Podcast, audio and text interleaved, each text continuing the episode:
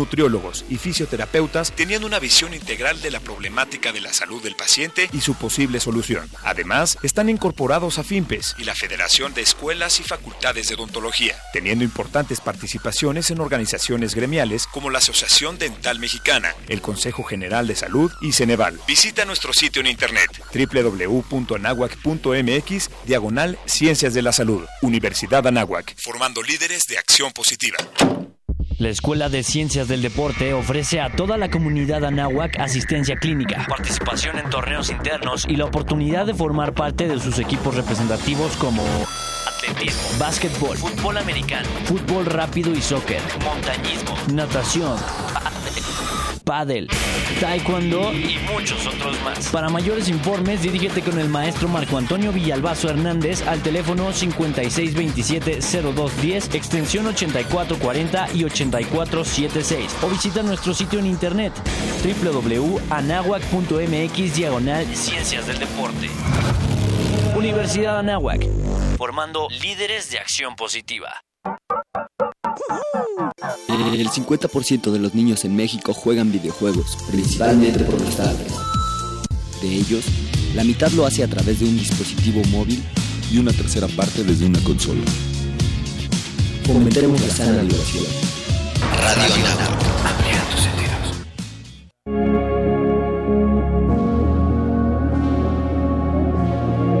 El puente de Brooklyn es una obra arquitectónica del siglo XIX.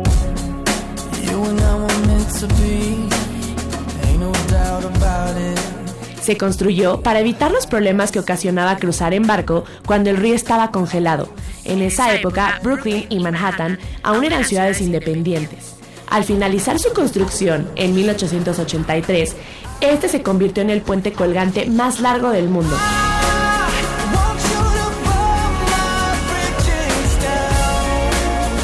Con una longitud total de 1825 metros.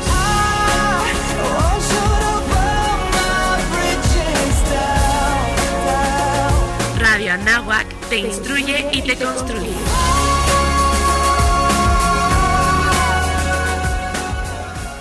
¿Quieres viajar a través del tiempo?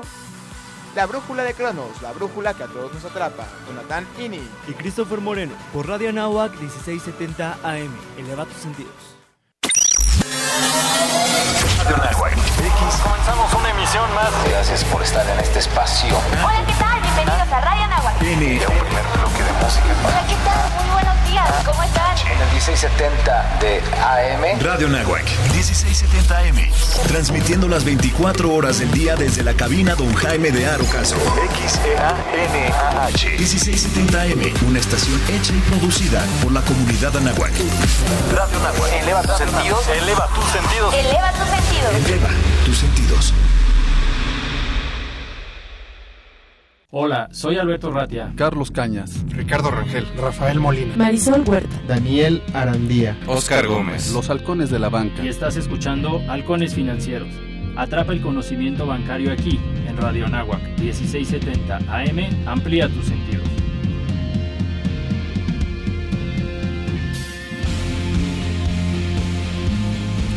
Hola, muy buenos días. Como cada martes, tempranito a las 7 de la mañana, nos da muchísimo gusto que nos acompañen. Este es su programa Halcones Financieros, atrapando el conocimiento bancario aquí en Radio Anáhuac, 1670M.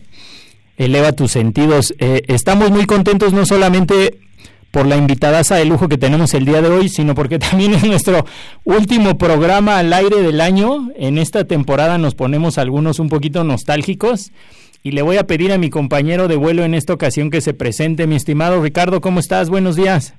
¿Qué tal amigos? Pues aquí muy contento y, y digo, la nostalgia de eh, haber logrado otro día más, otro día más bien otro año más, eh, eh, gracias a, a, todo el público que nos hace favor de escuchar y pues que estamos muy contentos aparte porque tenemos una invitada de lujo, ¿no, Albert?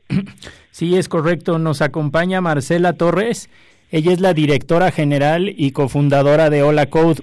Estimada Marcela, ¿cómo estás? Muy buenos días. Muy buenos días, gracias por tenerme y por, por, por, invitarme. No, al contrario, muchas gracias a ti. Oye, para los que tal vez no ubican Hola Code, eh, ya no sé si preguntarte por separado, porque Eh, yo he tenido la oportunidad de conocer emprendedores como tú y se me hace que a veces la experiencia personal está ligada con, con el inicio de alguna empresa. Entonces, me gustaría preguntar un poquito quién es Marcela Torres, qué es lo que has hecho de manera profesional y cómo es que surge la, la idea o la oportunidad de constituir, de iniciar Hola Code. Pues la verdad es que es bien interesante porque yo no tengo un background, digámoslo así, como de negocios o de programación, o sea que pues es bien ligado a lo que es la code. Más bien todo lo contrario, o sea, mi vida y mi destino no era nunca abrir una empresa, pero sucedió. Entonces, yo tengo más bien un perfil muy fuerte en ciencias sociales. Yo tengo, yo hice una licenciatura en estudios internacionales, que la verdad es una cosa súper baja. O sea, no te especializas en nada, pero aprendes de muchas cosas. Y yo después hice una maestría en desarrollo social, que, o sea, le agregas otra capa más de, pues, nada de especialidad de nada específico, sino más bien, pues son muchas ramas de las ciencias sociales como muy amplias, ¿no? Y más bien lo que lo que sucedió fue que para empezar Hola Code, que Hola Code lo que hace es pues buscar una forma de integrar a las personas migrantes forzadas, que dentro de ese aspecto pues eh, eh, nos encontramos con pues personas deportadas de Estados Unidos a México o pues los jóvenes dreamers que regresan o también personas en refugio en México. Entonces ese, ese panorama pues es bastante amplio y, y cómo llegamos a, a ese tema, o bueno, más bien llegué fue que yo, yo antes vivía en Londres, en Inglaterra, y regresé a México en el 2015 y empecé a trabajar en política pública. Y el tema, el tema pues era pues, yo tenía como bastante idealismo y decía como, desde esta perspectiva pues se pueden cambiar muchas cosas y puedes hacer cambio, ¿no? Pero la verdad es que ahí me di cuenta que soy una persona bastante inquieta y que el cambio que se puede hacer en política pública pues no era para mí, o sea, me parecía muy lento, me, me, pues, me frustré muchísimo y estaba en una posición en la que en realidad no podía hacer muchas cosas y veía muchos problemas, ¿no? Y dentro de todo ese mundo, eh, pues me tocó que, que estaban trabajando en, en la oficina están trabajando con el tema de desempleo juvenil y pues todo el mundo, no sé si se acuerdan que hablaba de los ninis y los ninis y los ninis, pero si, si veían los datos, o sea, ya romper los datos en, en cosas reales, pues no existía esa figura de los ninis porque pues vivimos en un país en que muchas personas se pueden costear, pues no trabajar o no estudiar porque pues en realidad no se puede, ¿no? Entonces, eh, pues eran datos más bien que había muchos jóvenes incorporados en el sector informal o muchas mujeres que pues eh, tuvieron un embarazo en una etapa muchísimo más temprana y estaban haciendo pues labores domésticas. Entonces pues no existía el ni más bien existían faltas de oportunidades reales y paralelamente yo en esa época bueno yo ya sabía programar un poco pero estaba como que retomando el interés por la programación y me puse ya de lleno como pues aprender yo en línea sola. Ok. Y pues lo logré hacer como en tres meses, llegar a un nivel en donde pues ya podía hacer cosas más avanzaditas y empecé en, en el sector de tecnología, sobre todo programación, pues son muy importantes los famosos meetups, ¿no?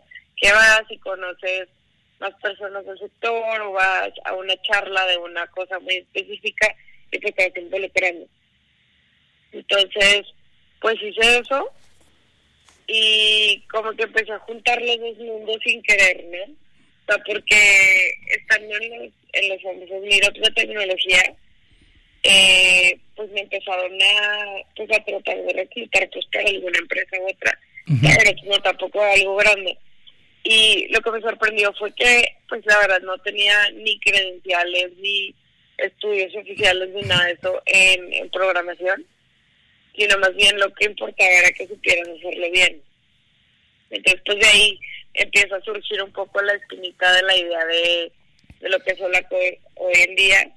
Eventualmente conocí a mi cofundador, él tenía una idea de hacer algo como una escuela de programación y pues nos juntamos con el conocimiento que teníamos, porque para ese entonces pues yo ya había empezado a investigar como, bueno, si se hace un programa como pues para quién lo haría, qué tipo de jóvenes les interesaría, cuáles son los perfiles, ¿no? Pues porque como todo siempre no puedes nunca lanzar algo pensando como que, ay, todo el mundo quiere aprender a programar, pues absolutamente no, eso no es cierto.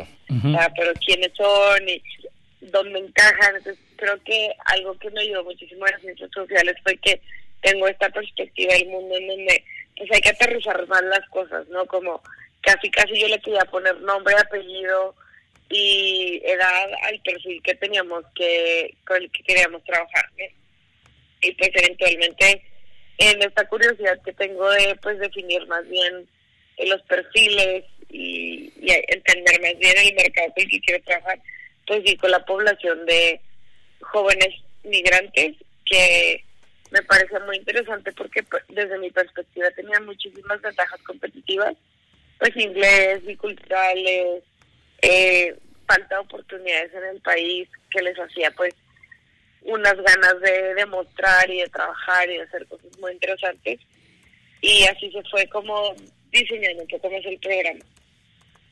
Pues suena excelente Marcela. ¿Cuál es el, eh, si me permites la pregunta, cuál es el estudiante promedio o el, como algunos le llaman el Bayer persona, si me permitirías, qué tipo de estudiantes o qué características tienen en cuanto a lo mejor edad? Ya mencionas que vivieron en Estados Unidos muchos de ellos y regresan a nuestro país. Eh, y pues carecen de oportunidades para aprovechar esos conocimientos, sobre todo esa, ese tema bicultural que traen, ¿no? Pues mira, en la edad promedio en Olaco, en términos demográficos, es 26, 27 años lo más lo más popular que tenemos. el perfil que más tenemos en, en Olaco son jóvenes retornados, es decir, que pues no pasan por un proceso necesariamente de deportación, pero si vivieron toda su vida en Estados Unidos, más bien la única cosa es que nacieron en México. Entonces, pues por eso se le considera un migrante, porque en realidad, pues por temas de movilidad, porque no tenían la documentación, pues no podían venir a México seguido, entonces pues van descubriendo el país mientras van llegando, ¿no? Pues lo, apenas lo están conociendo. Ese es el perfil más fuerte que tenemos. Ok, ahora el programa es muy completo en el sentido que incluye alimentación. ¿En qué consiste el, el programa en realidad? Si alguien le interesaría, ¿qué beneficios tendría el incorporarse a Hola Code? Pues el programa tiene una duración de cinco meses. Ahorita estamos en un rediseño que quizás va a ser un poquito más largo para incorporarle pues otras actividades más de trabajo ya sobre la marcha. Okay. Eh, el programa es muy, tiene una pedagogía muy diferente que se enfoca más en aprender a aprender, entonces pues no tienes figuras de profesores como tal, lo que hicimos fue hacer programas más como de mentoría y apoyo en el autoconocimiento que creemos que es la herramienta más importante para el futuro, es el pues nunca dejar de aprender y seguir aprendiendo. Eh, el programa tiene la ventaja que puedes hacer tu pago diferido. Esto quiere decir que pues puedes entrar al programa adquiriendo un crédito educativo que se activa hasta que tienes un empleo entonces, esto le permite pues a personas que quizás no tengan el, los recursos para pues pagar por adelantado un programa o adquirir un crédito que van pagando pues algo mientras estudian, pues lo pueden diferir hasta que tienen un empleo. También pueden tener acceso a un crédito que de manutención. Okay. enseñamos justamente pues para que las personas que no tienen recursos para estar estudiando mientras están en un programa pues puedan tener acceso a una manutención durante sus estudios y esto significa que pues puedan enfocarse completamente en sus estudios. Y finalmente en el campus sí ofrecemos desayuno y comida y cena que pues es también para que las personas que viajan de pues algunas zonas más lejos de, la ciudad hacia el, hacia donde tenemos el programa que es la colonia pues puedan llegar y desayunar ahí, o también pues si la manutención está muy apretada porque luego tienen familias y tal, pues para que pues, puedan cubrir sus necesidades básicas. Oye, suena, suena interesantísimo, sobre todo esta, este tema de la beca que te permite estudiar o dedicarte a tus estudios y solamente hasta que obtienes un trabajo es que comienzas a hacer el pago. ¿Qué tiempo, cuál es la jornada? ¿Es de tiempo completo? ¿Vas en las mañanas y en las tardes programas eh, algo en la práctica? ¿Cómo lo, cómo lo estructuras ahí, Marce? Entiendo que creo que hasta tienes un modelo de enseñanza que viene de Silicon Valley, por ahí escuchamos dentro de lo que investigamos previamente para la entrevista. Sí, pues el modelo sí es de tiempo completo, por eso justamente tenemos la manutención, que solo para aclarar no es una beca, es un crédito, solamente que tiene la ventaja que el crédito se paga hasta que tienes un empleo. Ok, ok. Eh, el modelo sí es de pues de 9 a 8 más o menos, incluyendo pues las comidas y todo eso. Eh, las personas tienen acceso a quedarse muchísimo más tiempo, porque pues uno de los retos es la brecha digital, ¿no? Entonces, pues en, en el sitio sí tenemos computadoras, internet, entonces si quieren seguir aprendiendo o haciendo más cosas, pues se pueden quedar ahí. Eh, el modelo también involucra eh, un currículum pedagógico que se enfoca pues en desarrollar habilidades de aprendizaje porque pues tenemos una población que muchas veces no necesariamente fueron a la universidad, entonces pues te otorga como que herramientas muchísimo más pragmáticas pues para reforzar el proceso de aprendizaje. Y también hay como un montón de actividades como pues de conocer a otros chicos que ya pasaron por el programa y tienen empleo o personas de la industria o personas que trabajan que a veces vienen pues, Estados Unidos y, y trabajan y pues son colaboradores como les llamamos hackers y residents en el programa. Y también pues tenemos un un currículum que está diseñado en Silicon Valley o sea eh, nuestros partners se llaman Hack Reactor y lo que nosotros hacemos es adaptar y tropicalizar un poco el contenido al mercado mexicano porque pues lo que buscamos es que si aprendan lo mejor y lo del último momento que está surgiendo pero también que sea completamente aplicable para México para que puedan obtener un empleo pues de manera más inmediata. Oye, Marce, tenemos que mandar a una a unos comerciales, pero regresamos. Eh, Richard, no sé si sigues ahí, ¿quieres comentarnos nuestras redes sociales? Si no, las comparto yo. Sí, claro, pues, este, pues síganos a través de eh, Twitter, en arroba halconesfin y en Facebook y eh, en el podcast de, de, nosotros a través de Spotify en Halcones Financieros. Sí, regresamos. El tiempo es oro. Regresaremos con más conocimiento bancario aquí en tu programa Halcones Financieros. La Patagonia, también llamada región patagónica, es una de las regiones que integran Argentina que reúne provincias y aspectos geográficos únicos en el mundo. Se encuentra al sur de la República de Argentina y cuenta con ciudades que se han convertido en las más turísticas como Neuquén y San Carlos de Bariloche. En los aspectos geográficos se distinguen dos relieves, una meseta y bosque. Esta región también se distingue por tener grandes lagos como el Río Negro y el Colorado. ¿Todo preparado?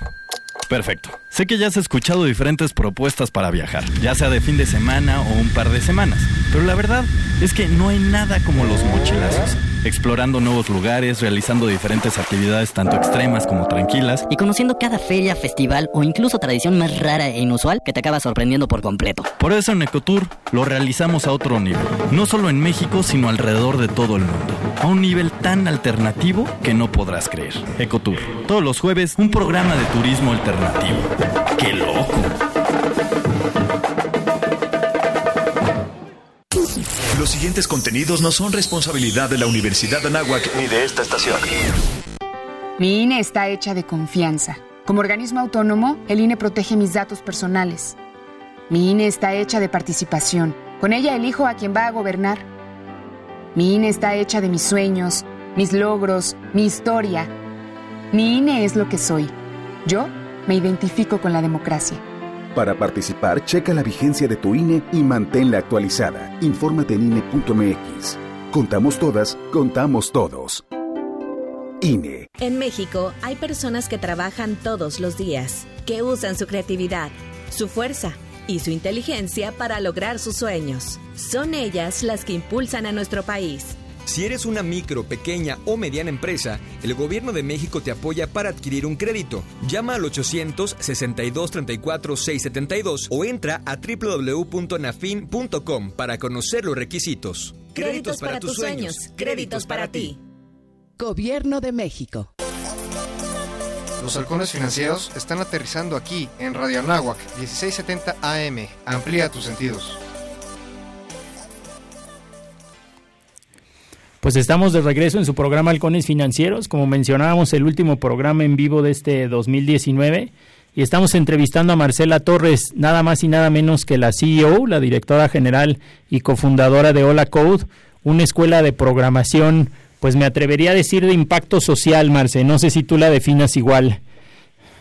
Sí, pues sí, creo que es una combinación bien interesante porque es un, pues se le conoce como un emprendimiento social, ¿no? Que es como pues sí tiene metas financieras y, y todo un comportamiento como un startup y toda esa cultura y esa personalidad de empresa, pero al final del día tiene una meta social también que cumplir, entonces es ese balance. Excelente. Oye, adelante Richard, adelante. Ah, perdón. Este, Marce, ¿de qué forma la, la comunidad, esto es importantísimo, o sea, todos los migrantes, eh, yo, yo creo que en gran medida la parte de las remesas es muy trascendente para la economía mexicana y obviamente eso implica también pues que toda la comunidad ese impacto de, de, los migrantes pues también sea representativo. Eh, para ustedes como hola hola coach eh, de qué forma eh, esta comunidad puede estar eh, como que eh, al pendiente de la oferta que, que brinda Hola Coach o sea cómo los contactan Claro, ha sido, la verdad es que ha sido un proceso súper interesante. Eh, creo que una clave del éxito ha sido que nosotros nunca partimos del supuesto que pues nos, nos necesitaban o que si nosotros no podrían sobrevivir, sino más bien el, partimos de un supuesto en el que tienen un montón de herramientas y habilidades transferibles para el sector y es un área de oportunidad en la que se pueden desarrollar eh, si tuvieran interés. Entonces lo que hicimos más bien fue como también entender que pues el, el perfil un poquito más no son son comunidades y pues personas que han que han vivido digamos un poquito de abuso por parte del sistema o sea o negligencia pues se les olvidó en Estados Unidos se les dejó invisibles y en, en México pues también o sea no no es que existan programas de integración o política pública pues enfocadas para este perfil entonces pues se tiene que, se partió en la estrategia de la pues de, estos supuestos, ¿no? De, pues no son personas que necesitan ayuda como, como tal, y también pues son personas que pues van a batallar un poco en confiar en, en, alguien más. Entonces lo que hicimos fue un poco mapear redes de, de migrantes de retorno y deportación, desde albergues, desde ONGs, desde diferentes tipos de comunidades, y lo que hicimos fue hacer más bien activaciones físicas. Y el, en un principio fue bastante difícil porque pues eran, nos hacían preguntas como, pero ¿por qué vas a hacer esto? ¿Dónde está el truco aquí? O sea, había, había chicas que incluso pues iban con miedo al programa, ¿no? O sea, a estas activaciones, porque lo que hacíamos era invitarles a, a comer algo de pizza y tomarnos pues un refresco, algo así, y les hicimos una presentación física de del programa, nos presentábamos, les mostrábamos quiénes éramos, pues un poco para ganarnos su confianza y dejarles un espacio para que hicieran todas las preguntas que tuvieran y también se conocieran entre sí. Entonces lo que terminó pasando fue muy interesante porque pues la gente nos hacía preguntas muy brutales, ¿no? Como, ¿tú qué, tú qué ganas de esto? Entonces como pues nos dábamos cuenta cuáles eran sus dudas y sus miedos y a partir de ahí podíamos mejorar nuestra comunicación y también poder resolvérselas ahí mismo físicamente. Y el tercer, la tercera ventaja que nosotros sí que no veíamos venir era que de repente de la nada empezaron a conocer personas con su perfil que nunca habían conocido. Okay. Y creo que y creo, y creo que eso fue súper interesante porque de repente vimos en los eventos a alguien como, uff, tenía cuatro meses que no hablaba inglés, que a gusto me siento, o nunca había conocido a alguien que se, hubiera retornado también a México. O sea, era muy bonito y como que desde ahí empezaron a formar como sus grupos, sus comunidades y empezaron a confiar un poco más en Hola Coach. Y a partir de ahí creo que lo más fuerte que pasó en un principio fue que pues se hizo esto, esto que se llama el word of mouth, ¿no? Entonces empezaron a aplicar más y más y más personas y la verdad es que a partir del primer programa que, eh, que tuvimos, que tuvo muchísimo éxito, fue cuando más personas empezaron a hablar de eso. Llegaban al país y lo primero que hacían era ir a nuestras oficinas. Pues se, se empezó a volver muy popular entre la comunidad. ¿Qué, perfil tienen eh, ellos, Marce? O sea, ¿qué, ¿qué es lo que busca? ¿Por qué, por qué un migrante eh, le, le, encantaría retornar o, o, buscaría ese retorno a México? Marce? Pues en realidad no creo que les encante. Eh, no creo que lo hagan deliberadamente, o sea, yo creo que más bien es un, es un resultado de muchísimas cosas, desde la deportación de un familiar, de una pareja, eh, desde pues que se les cierran las puertas, ¿no? O sea, creo que también es la frustración a la que se enfrentan de, pues no pueden acceder a la educación superior en Estados Unidos. Eh, pues es también la búsqueda de oportunidades distintas, ¿no? Digámoslo así. O sea, que pues se, se topan con, con que pues no pueden hacer algo diferente de lo tradicional o lo que hicieron sus papás o pues se empiezan a frustrar la falta de oportunidades y lo que hacen al venir a México es buscar esas oportunidades. Lo que pasa que pues luego se topan que en México pues para acceder a esas oportunidades pues hay un montón de barreras adicionales, ¿no? Que pues para ir a la universidad acá las revalidaciones eh, que, que, que tendrían que tener son luego un poco complicadas. El proceso de revalidación ha sido todo un tema que se ha debatido muchísimo, sobre todo pues si están en situación de documentación en Estados Unidos. Eh, y luego de la revalidación, pues el idioma, ¿no? Porque pues han estado estudiando y aprendiendo y a escribir todo esto pues en, en inglés, el español pues veces no es su fuerte. Y sino y también le sumas también un poco pues el, el aplicar a una universidad pues pública en México es, es, es bastante complicado para este perfil las privadas tenían quizás un poco más fácil porque pues luego tienen programas en inglés o tal pero pues acá el reto es los recursos no pues tienen uh -huh. un costo y pues si no tienes los recursos pues no lo puedes pagar y pues para acceder a un crédito educativo pues luego algunas personas que están escuchando pues sabrán lo que es acceder a un crédito educativo, ¿no? Esos son eh, pues bastantes requisitos que luego pues no cualquiera los tiene, ¿no? Pues el tener un aval aquí o estudiar el crediticio. Entonces se, se va sumando la lista a todas las cosas que no con las que no contaban y pues lo que termina sucediendo es que pues no pueden acceder a la educación, que es la cosa que más les gusta, o sea, que es lo que están más buscando, y ese es el perfil más fuerte que tenemos. Las personas que sí quieren continuar estudiando, que quieren aprender más cosas, y que no lo pudieron encontrar en, en otros lugares. Oye, Marcel, ¿les haces algún, no sé si llamarle así, examen de admisión, evaluación, o entre comillas, cualquier persona pudiera programar? ¿Y qué perfil de programadores eh, sacas? A lo mejor ya nos metemos a temas un poquito más complicados, pero son front-end, back-end o qué especialización tendrían? Pues, la especialización que tienen es full stack, aunque muchas personas siempre debaten como que no existe el full stack developer, pero en realidad nosotros sí les damos las herramientas para ambas cosas y luego ya se especializarán en, personalmente en el front o en el back, dependiendo de lo que van queriendo hacer, pues creo que lo más fuerte que nosotros hacemos de pedagogía era lo que les decía de aprender a aprender, ¿no? Entonces, uh -huh. pues, tenemos muchísimos graduados y graduadas que trabajan con otros lenguajes de programación que no enseñamos nosotros o con frameworks que no enseñamos nosotros, porque la idea es que pues sigan aprendiendo y pues la verdad es que eso es un poco programar y un poco la vida, ¿no? O sea, uno nunca puede dejar de aprender y sobre todo con el internet y las cosas sucediendo tan rápido, pues para el futuro las personas que más se van a adaptar son las personas que en realidad siempre están aprendiendo. Eh, en términos de admisión y selección, pues sí, sí tenemos un proceso de admisiones en el ACOD, porque si bien yo, yo personalmente considero que muchas, casi todos podemos poder aprender a, a, programar, perdón, sí habrá algunas excepciones de algunos perfiles que se les complicaría un poco más. Nosotros lo que buscamos es seleccionar ese talento en potencia y enfocarnos más bien en quién sí se acomoda en este tipo de programas, a quién tiene un perfil más autónomo, más lógico, más autodidacta, más acelerado y nos enfocamos más en eso. Ok, qué interesante. Ahora, déjame comentar este, este tema, esta palabrita que luego se usa disruptivo.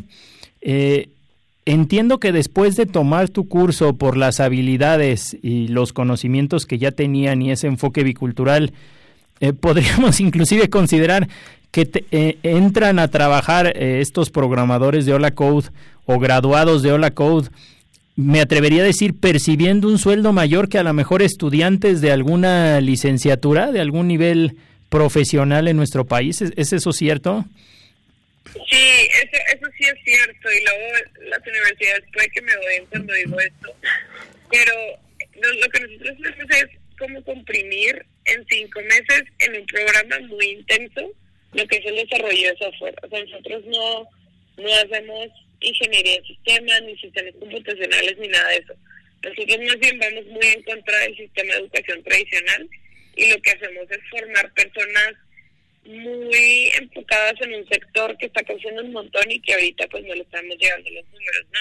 O sea, el año pasado tuvimos 145 mil vacantes en el país y nunca se llenaron eh, para, para desarrollo de software. Entonces, pues, pues por ahí hay un hueco y nosotros estamos junto con miles de organizaciones más pues tratando de llenarlo. Eh, y sí, definitivamente, pues graduados de nuestro programa sí que compiten con personas que se gradúan de la universidad y sí tienen acceso a veces a salarios más altos, pues porque al final del día lo que han estado haciendo es aprender haciendo, no con teoría, y también pues tienen práctica con herramientas que son pues de último momento y finalmente pues son completamente bilingües, entonces pues sí, sí compiten y muchas veces tienen acceso a salarios más altos, entonces sí es un poco radical. En, en otras palabras, tienen, si me permites, hablando de un tema como de oferta y demanda en el mercado laboral, tienen las habilidades que requieren muchas empresas de tecnología, simplifiquémoslo así, tienen muchas habilidades y conocimientos técnicos prácticos que les permiten incorporarse de manera muy rápida, que a lo mejor alguien que pasó por una educación más tradicional, que conoce muchos más temas, tienes un panorama tal vez mucho más amplio, pero todavía no tienes ese nivel de especialización que tiene un programador en, en Hola Code, ¿no? Sí, justo. O sea, yo no desacredito ir a la universidad. Eh, sí es lo que, o sea, creo que es una experiencia muy válida y muy interesante, pero pues para desarrollo de software no se necesita ir. Entonces creo que eso es algo bien interesante que es una conversación difícil luego, pero pues en realidad para para para trabajar en desarrollo de software y lo digo por experiencia propia, no se necesitaría la universidad. Entonces, sí se necesita disciplina, sí se necesita autoaprendizaje, sí se necesita saber lo que se está haciendo, pero pues hay muchísimas alternativas, desde programas en línea hasta programas como la Code, y creo que es bien importante eh, tomarlos en serio porque pues la economía está está creciendo y es un sector que está exigiendo este perfil y no está sucediendo, entonces pues buscar alternativas creo que sí es interesante. Sí, claro. Oye, Marce, si, si algún interesado en entrar al programa no cumple con ese requisito de, de, encajar en el perfil de un migrante, ¿ustedes lo consideran o están enfocados específicamente a ese a ese sector de la población o a, ese perfil de, de, estudiante? Nosotros sí no nos hemos enfocado en programación en este momento y si no cumple con los requisitos sí no entran al programa lamentablemente pero sí tenemos luego un programa de referir a otras industrias y sectores que están interesados en el perfil. Por ejemplo, la industria de del servicio o distintas cosas, pues, restauranteras, que restaurantes pues de muy alto nivel en el país que están buscando perfiles con experiencia de, pues, alto nivel, por así decirlo.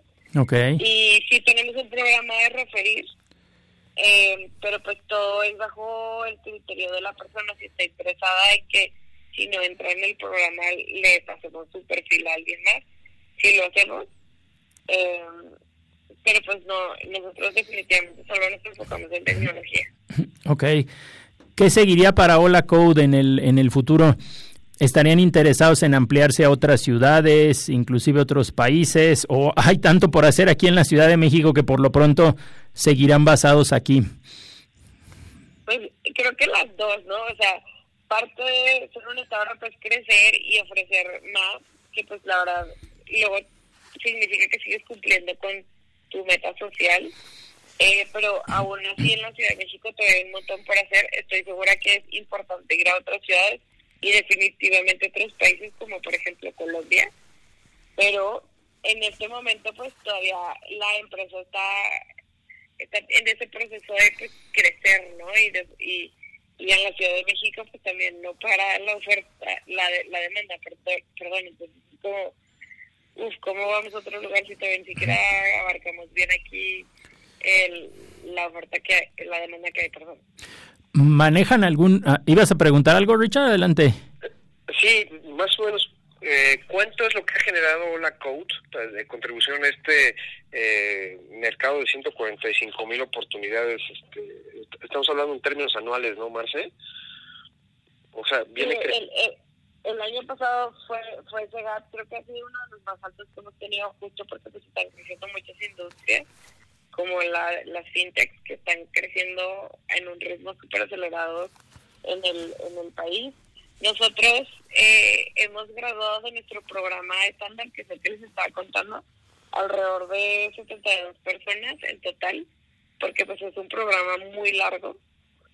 Eh, pero tenemos un programa que, que le llamamos solo training, que eso se trabaja con otro tipo de partnerships y no, no necesariamente con migrantes, lo que hacemos es pues proporcionar contenido, metodología y herramientas y quienes lo implementan son otros aliados, ya sean ONGs, instituciones de gobierno o incluso empresas que quieren hacer upskilling con su personal. Entonces, pues ahí sí hemos contribuido a, a números muchísimo más grandes. Wow, wow, padrísimo. Adelante, Alberías, a preguntar algo. Sí, eh, normalmente, ¿qué, ¿qué empresas son las grandes? ¿Son startups? ¿Son internacionales? ¿Hay algún sector, como ya mencionabas, el sector fintech o el sector consumo? ¿Quiénes son los interesados en contratar al perfil de graduados de Hola Code, Marce? La verdad es que de todo. O sea, yo no podría decir uno en específico en un principio, si bien si eran solamente empresas de tecnología y, y, muchos startups, que son quienes más toman estos riesgos porque les surgen los perfiles, ahora ya tenemos alianzas con todo, o sea, desde bancos hasta, pues sí, e-commerce, también se trabaja mucho con e-commerce, y pues también con empresas basadas en Estados Unidos que contratan a desarrolladores y desarrolladoras remotamente. Ok, excelente. ¿Nos podrías acompañar? Tenemos que mandar a una pausa, pero regresamos eh, y ya nos despedimos eh, como se debe contigo, ¿se vale? Claro que sí, con mucho gusto. Bueno, pues regresamos. Esto es Halcones Financieros, atrapando el conocimiento bancario aquí en Radio Anáhuac, 1670M. Eleva tus sentidos. El tiempo es oro. Regresaremos con más conocimiento bancario aquí en tu programa Halcones Financieros. ¿Te gustaría practicar algún deporte? La Escuela de Ciencias del Deporte ofrece sus modernas y multitudinarias instalaciones contando con campos profesionales para fútbol, soccer y fútbol americano, un gimnasio, pista de atletismo, canchas de tenis, básquetbol y voleibol, entre muchas otras. Para mayores informes, dirígete con el maestro Marco Antonio Villalbazo Hernández al teléfono 5627-0210, extensión 8440 y 8476. O visita nuestro sitio en internet www.anahuac.mx diagonal Ciencias del Deporte. Universidad Anáhuac, formando líderes de acción positiva. En Radio Nahuac nos gusta estar presente en todos lados. Síguenos en nuestras redes sociales: Facebook, Radio Nahuac, Twitter, arroba Radio Anáhuac AM, Instagram, Radio Anáhuac 1670. Ya lo sabes, Radio Nahuac. Eleva tus sentidos. ¿Sabías que la lengua de los felinos tiene pequeñas espinas que sirven para diferentes cosas? Una de ellas es para alimentarse, ya que la aspereza que tienen les permite retirar la carne de los huesos. Radio Anáhuac, satisfaciendo tu curiosidad.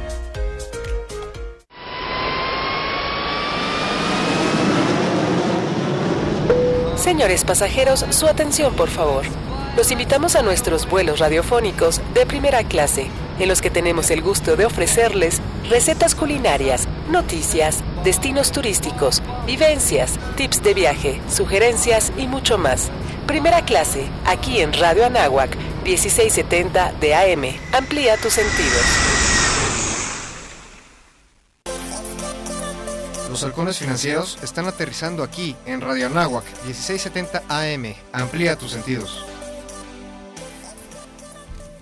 Pues estamos de regreso y nos da muchísimo gusto tener a Marcela Torres, la directora general y cofundadora de Hola Code, una escuela de programación que hace un impacto social bien importante en nuestro país.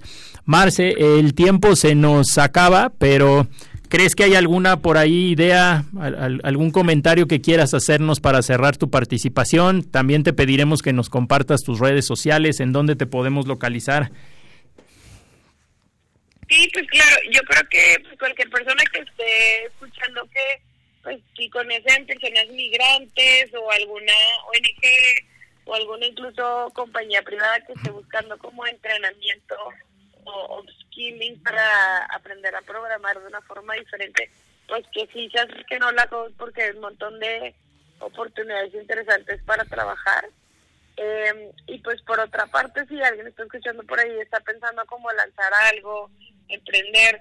Creo que es un buen momento, el país está empezando a tener muy buenas prácticas, eh, mejores inversionistas, mejores eh, espacios, hay muchísimas cosas que se pueden hacer, pues que lo hagan, o sea, lo peor que puede pasar es que la empresa pues no funcione, ¿no? Entonces, eh, pues no pasa nada cuando no funciona, aunque luego pues podría doler o lo que sea, pues lo importante es intentarlo y creo que México necesita pues más emprendedores y emprendedoras, sobre todo mujeres, que se animen a hacerlo, que encuentren un nicho, que encuentren realmente un, una problemática, que no se lo inventen, que la entiendan bien, que entiendan el problema a detalle y a raíz de ahí se va diseñando una solución y pues que lo hagan, ¿no? O sea, que se animen, que creo que eso es lo importante, que tengamos pues más oferta, más cosas sucediendo en vez de estar solamente consumiendo tecnología, pues qué interesante que en México lo estemos haciendo, ¿no? Creo que eso es, un buen un buen inicio y algo interesante que hacer con, con una carrera, porque aprendes muchísimo. Y pues por otra parte, en redes sociales, eh, pues están las de Hola Code, que es, en Twitter es arroba hola-hola code, en Instagram es Hola Code, o sea, es Hola Code, jugamos un poco con el Spanish. Y bueno, yo personalmente uso muchísimo el Twitter, eh, estoy como arroba Marce Torres G, y pues por ahí me podrán encontrando platicar cosas de todo, desde algún restaurante que me gustó o algún tip de emprendimiento que pues por ahí me topo. Excelente, Marce, pues muchísimas gracias, esta es tu casa y seguimos en contacto. No, que estén muy bien. Hasta pronto. Gracias, Marcela. Cuídate mucho y felicidades nuevamente por esta iniciativa. Gracias a ustedes por invitarme y pues muy, muy felices fiestas. Qué bueno. Un abrazo, que estés muy bien. Chao. Bye, bye. Oye, pues padrísimo esta iniciativa, ¿no, Alberto? Creo que eh, una, forma de integrar toda la tecnología y, las necesidades que hoy por hoy tiene una, eh, pues, pues ahora sí, un ecosistema que van floreciendo, pues este eh, se, ven como, como este, yo, yo, creo que enriquece muchísimo ¿no? al, ecosistema fintech, digo, y no nada más al ecosistema fintech, y aparte el impacto que genera a, la comunidad migrante, ¿no? que por X o Y situación pues están en, en, una posición comprometida, pues una oportunidad a ellos de, integrarse eh, nuevamente aquí a México. ¿no? Sí, correcto, qué importante. Ya nos acompaña Mari. Marisol, precisamente, ¿no? Ahorita hablando del tema de migración y toda la, internacionalización, creo que estamos a flor de piel. Mari, ¿cómo estamos? Hola amigos, ¿cómo estás? ¿Cómo estás Ricardo? ¿Cómo estás Alberto? Pues aquí escuchando, ya saben, a todo, a todo esto que está surgiendo en este ecosistema como Oye, Mari, pues ah, ah, creo que estamos muy muy calientes ahorita en el tema de los mercados, precisamente en, temas este internacionales y sobre todo con Estados Unidos y, el tratado este. Platícanos un poquito cómo ha evolucionado el mercado a raíz de estos eh, tres días, Mari. Hay, hay buenas noticias. Finalmente vamos a cerrar el año con buenas noticias porque ya ven que todo el año nos la pasamos con Estados Unidos y China y que si llegaban y que si no llegaban y toda esta volatilidad que se estuvo generando en los principales mercados derivados de esta situación y de la incertidumbre. Aunque no está nada claro, o sea, ya esta semana llegaron a un acuerdo que se denomina fase 1 que de entrada lo que permitió es que no se diera un incremento mayor de aranceles que estaban programados para el 15 de diciembre hacia China. Eh, por el momento ellos, las ambas economías no han dado a conocer mayores detalles de qué es lo que se está firmando o, bueno, que, están por firmarlo, pero bueno, los, los aranceles ya nos incrementaron y esto dio muchísima tranquilidad a las operaciones financieras y bueno, lo que observamos en los últimos cuatro días fue que los mercados tuvieron pues importantes alzas, repuntes bastante fuertes.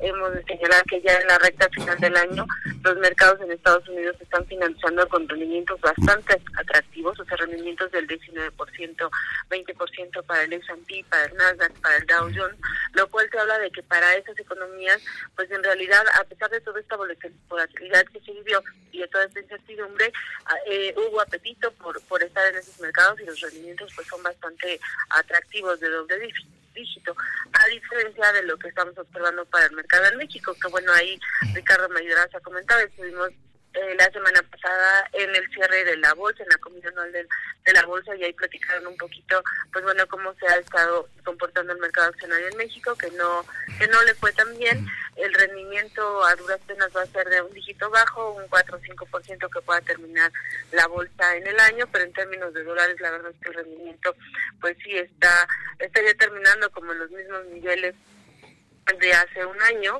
o bien este, si sacas el promedio de hace cinco años, quiere decir que quienes han estado invirtiendo en el mercado accionario no han logrado fuertes ganancias, pero pero bueno, pues aquí tenemos un, entorno de cambio de gobierno, de desaceleración, de eh, eh, entornos distintos que han inhibido un poquito la inversión y que esperaríamos que para 2020 ya nos pinte de otra manera y tenga pues una mejor cara el mercado, ¿no, Ricardo?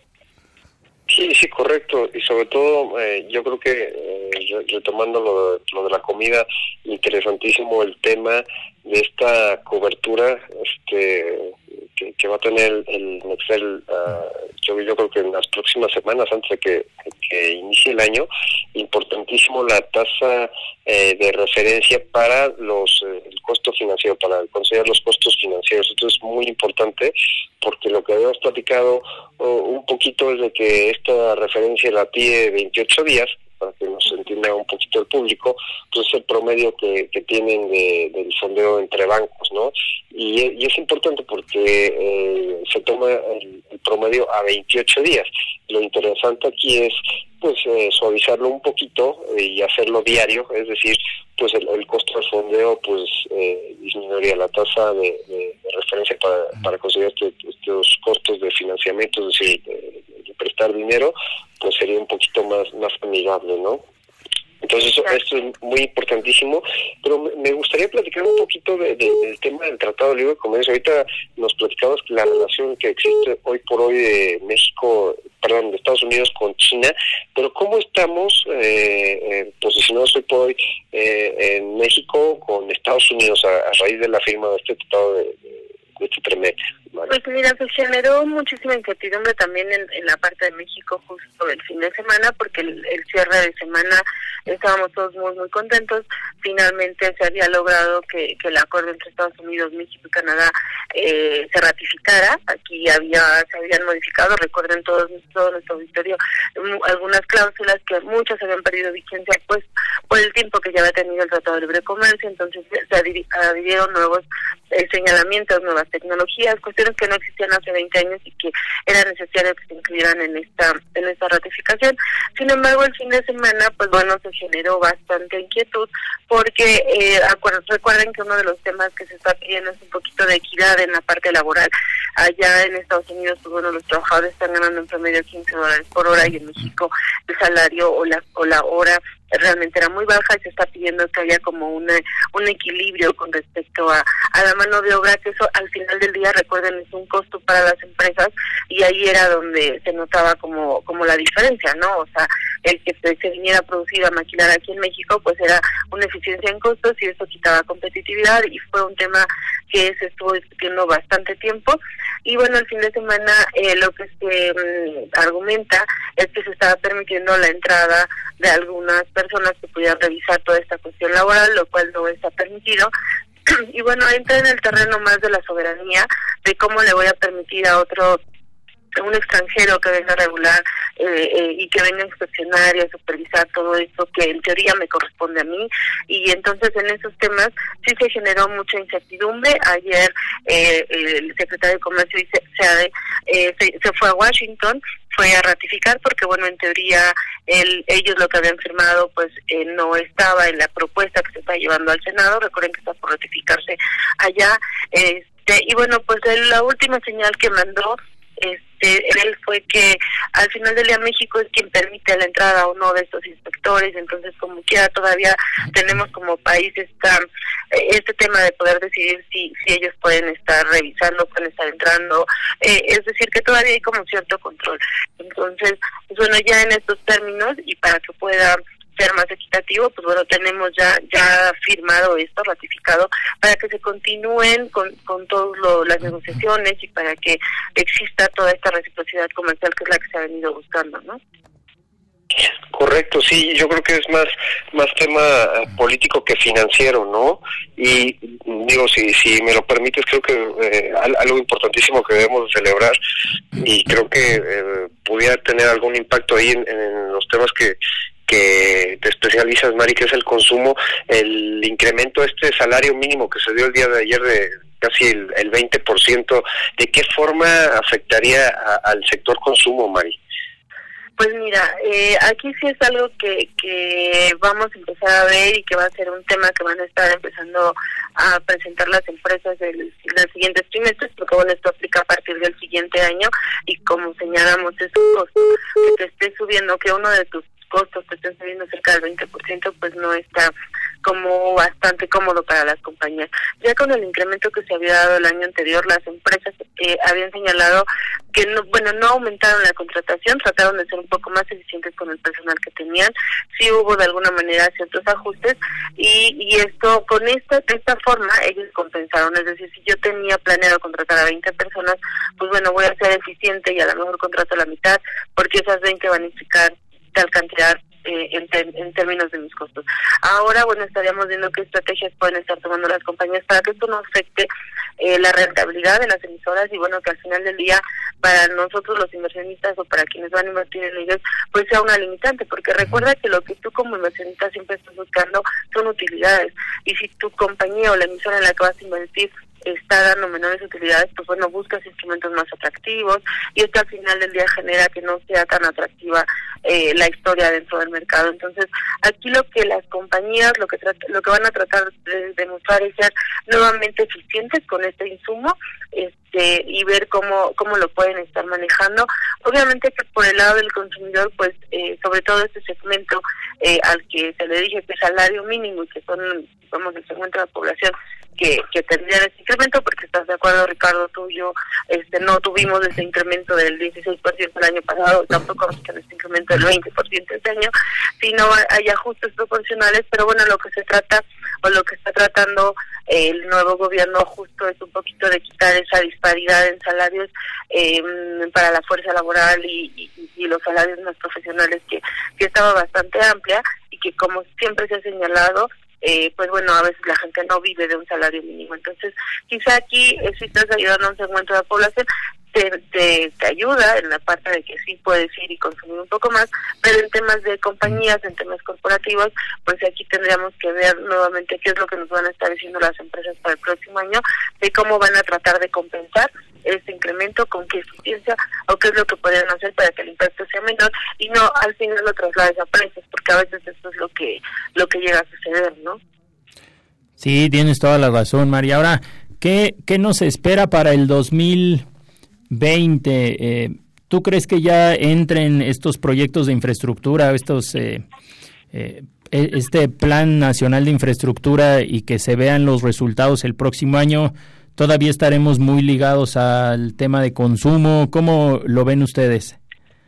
Pues mira, lo que nosotros estamos viendo es que efectivamente de un cero para arriba todo el crecimiento, ¿no? O sea, no crecimos nada este año, entonces todo lo que venga es bueno. Efectivamente ya se han destrabado muchos temas en la parte de infraestructura. El, esta semana, la semana anterior, por ejemplo, en el tema de, de inversiones para la parte de aeropuertos, eh, fue muy importante. GAF está anunciando eh, planes de, crecimiento, un plan a, 20, a cinco años, perdón. y Esto fue muy positivo. Al final lo que está generando ahí está detonando un sector eh, que, que, bueno que te que te va a ayudar en la construcción, en, en arreglos de aeropuertos, etcétera, etcétera. Pero bueno, eh, pues sí, todavía seguimos en la misma fase en la que estaríamos esperando un primer trimestre que justamente ya empiece todo este programa de infraestructura a aterrizar y que y que bueno al final empiece a generar este fuentes de trabajo y empieza a generarse un círculo económico de expansión. Nuestro equipo de economía aquí en por más está esperando un crecimiento en el PIB de 1.4% eh, para el siguiente año, muy en línea de lo que está esperando el mercado. Hay, hay un entorno favorable en términos económicos porque ahí la inflación está controlada, tenemos una inflación que estaría cerrando ligeramente por debajo del 3% este año y que se espera el siguiente año se mantenga, lo cual es muy positivo porque ahí no tiene presión. También tenemos un escenario de baja en tasas esta semana tenemos la última junta de Banco de México, donde estamos esperando que se baje 25 puntos base la tasa eh, de interés y entonces estaríamos terminando con una tasa de 7.25% desde niveles de 8 que traíamos a, a principio de año. Esto también es un factor positivo. Em, en la parte, bueno, si esto genera la parte del empleo, podría estar también siendo controlada y entonces eh, las variables macroeconómicas para 2020 eh, lucen mejores y bueno, en este sentido estaríamos esperando que todos los sectores tuvieran, sobre todo los que se vieron más afectados en el 2019, puedan tener una recuperación para 2020, toda la parte de la, de la producción industrial, todo este segmento que tuvo caídas fuertes. En la parte de consumo notamos que se desaceleró a lo largo del año y estaríamos esperando que logre reactivarse para 2020. Eh, el segmento bancario, también en la parte financiera, aunque no notamos caídas, sí hubo una desaceleración, digamos, de un promedio de 9 de crecimiento, estamos mm. terminando con promedios de 4%. Eh, sobre todo ahí la parte de, financiamiento al gobierno fue la que mostró la, mayor contracción, la parte comercial, hipotecaria, es así, este, siguió creciendo y estaríamos esperando para el siguiente año, pues bueno, que, que se mantenga este dinamismo y como te mencionó, pues estamos esperando un 2020 con una mejor perspectiva desde ese entorno que, que se vivió este año y que mostró reacciones de la baja constantemente a lo largo del año, ¿no? Ok, Mari, pues nos queda un minuto. ¿Quieres eh, terminar con alguna idea, mandar felicitaciones? Estaríamos nosotros de regreso en vivo hasta eh, el martes 7 de, de enero. Adelante. No, bueno, pues un abrazo a todo nuestro auditorio. Muchas gracias por su paciencia, por estarnos escuchando a ustedes. Eh, este, ahora sí que compañeros de vuelo, de verdad fue ha sido un placer. Eh, pues todo lo que hemos trabajado este año, todo lo que hemos construido y pues eh, nuestro compromiso para seguir echando ganas, ¿no, amigos? Sí, correcto. Un abrazo a todos. Muchísimas felicidades. Feliz Navidad, lo mejor el próximo año. Y agradecer también a nuestra familia, ¿no? En mi caso a mi esposa Eve, a mis hijos Alonso y Jimena, eh, que siempre la sufren los martes en la mañana porque tienen ellos que ir a la escuela. Yo normalmente procuro llevarlos. Mari, también si quieres mandar un abrazo a tu familia con toda confianza. Exactamente, exactamente. Alina, Javier, a mi esposo, que bueno, que también ellos la sufren, ¿verdad? Pues porque este pues bueno estamos aquí siempre metidos en el trabajo pero bueno saben que es algo que nos gusta y ellos también lo disfrutan Exacto, también a mis papás, a mi suegro, a mi hermana, cuñados, sobrinos, etcétera, toda la familia completa, ¿no? Un abrazote y nos escuchamos el próximo año. Que Dios los bendiga muchísimo. Igualmente a ustedes, amigos. Hasta luego, Ricardo. Muy buen día a todos. Hasta luego. El vuelo terminó por hoy. Halcones Financieros es una producción de la Asociación de Egresados de la Maestría Internacional en Banca y Mercados Financieros. Atrapa el conocimiento bancario aquí, en Radio Anáhuac, 1670 AM. Amplía tus sentidos.